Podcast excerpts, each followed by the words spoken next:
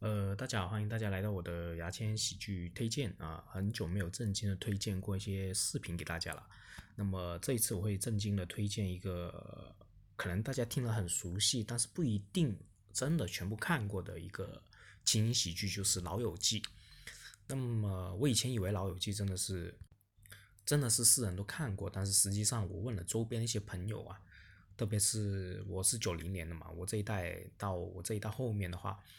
真的看完《老友记》的人，嗯，实际上不是很多，特别是在九五后、零零后之后，就是更少之又少了。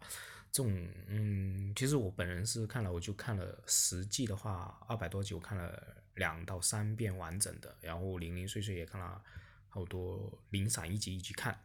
呃，我觉得《老友记》是非常好的一个下饭剧啊，就是你吃饭的时候就二十多分钟去看完，而且非常轻松好笑，真的很好笑。呃，这十季之后，它的质量而且是一直，我觉得是保持住了，一直挺好看，很挺好笑的。你要想想，很多呃情景喜剧到了四季、五季之后，就是非常非常难看了。比如说《生活大爆炸》，我其实看到第六季到七季，我就完全不想看下去了。还有《破产姐妹》也不用说了，还有什么呃，我觉得《老爸老妈的浪漫史》也是后面也是非常颓的很厉害啊，就是。都已经后劲已经非常不足了，但是《老友记》是实际都一直保持住最好笑的成果的，我觉得啊，啊，这是很难得的。那么《老友记》的故事其实就是一个很简单，六个人在纽约，三男三女，然后互相一个有关于友谊、爱情，还有呃工作困难的一些琐碎事情啊，呃，基本上没什么主线的内容啊，啊，可能最大主线就是结婚啊。呃，老友记有几场大的结婚，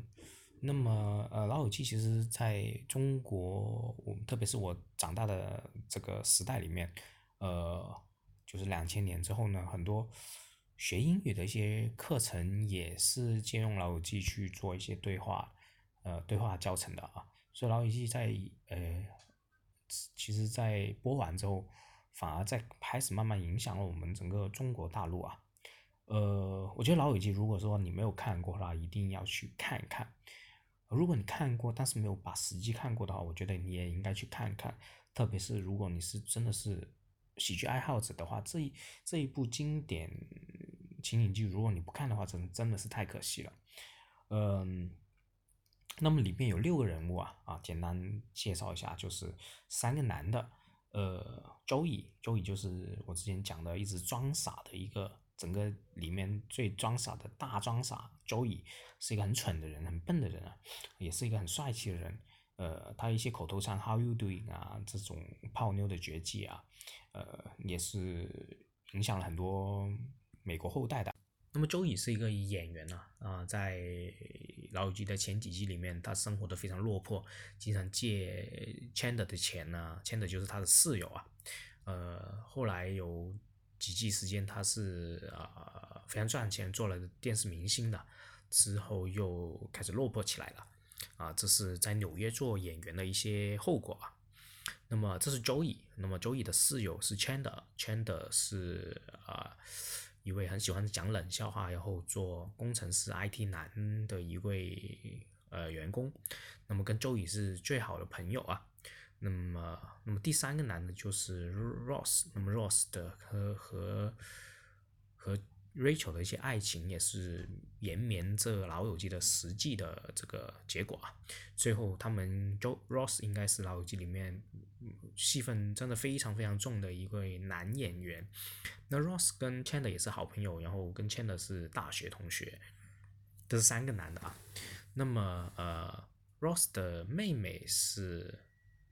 呃，Monica，那么 Monica 是以前是个大胖妹，然后来减肥成功，然后是做了一个职业厨师。后来呃，Monica 也是跟 Chandler 呃结婚了啊啊，后来生不出孩子，就想领养一些孩子。最后面呃，经过 Monica 要搬出去之后，整个老友记就结束了。嗯，第二个女的就是 Rachel，Rachel 是呃 Monica 的。好朋友也是高中同学，然后 Rachel 是富家女啊，一开始什么都不会，然后做服务员，后来呃，因为喜欢上时尚，然后成为时尚界的一个销售经理啊，也是事业算有成了。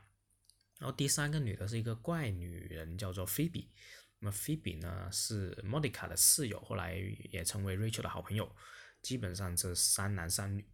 然后呃，Rachel 是做这个按摩师的啊，是正经的按摩师。但是也有时候对客户非常不正经，然后这六男六女呢，就有经过这实际的一个过程，人物会越来越丰富，而且有很多种 callback 梗啊、老梗啊、inside joke 啊都在里面了。呃，我希望是大家如果其实看第一季、第二季没什么感情的，对他们真的要看到第十季之后，你对这些人物真的是非常熟悉，真的觉得好像好朋友那样，然后对他们非常有感情。呃，我真的很喜欢这部。美剧啊，精英美剧也是也是我启蒙的一个喜剧美剧之一啊。然后呢，呃，刚刚也讲了，这个保持到这种水平，十季二百多集保持这种水平，真的是一个奇迹来的。直到现在，那个 Rachel 的身价，比如说 Rachel 表演者的这个身价呢，也是好像今年一九年的整个年收入都可以排到前十名。然后他们在第十季之后呢，每一集的。呃，播出他们的单人收入是一百万美金，那么到当年来说也是非常夸张牛逼了。你要想想看，在《生活大爆炸》一开始可能，呃，我们那些女演员呐，才五六万美金这样一集这样，但是他们这些 Rachel 啊，这种六个人是每人一百万美金的一集。你要想想看，二十四集的话就是两千四百多万，哇！两千四百多万美金就是拍这部这部情景喜剧，然后呢，所有的这个播出权呢，就是他们的转播权，他们都是有呃税收的，就是有这种利润分成的。你要想想看，老友记也给那么多的一些平台去去转播，呃，这钱都是滚滚就是源源不绝的来。后来什么网飞什么买断这个老友记呢，也有又有几亿美金，他们又分到不少钱。所以美国呢，这种演员，如果你播出一个，不光是演员，任何的一个呃艺术创作者，只要你去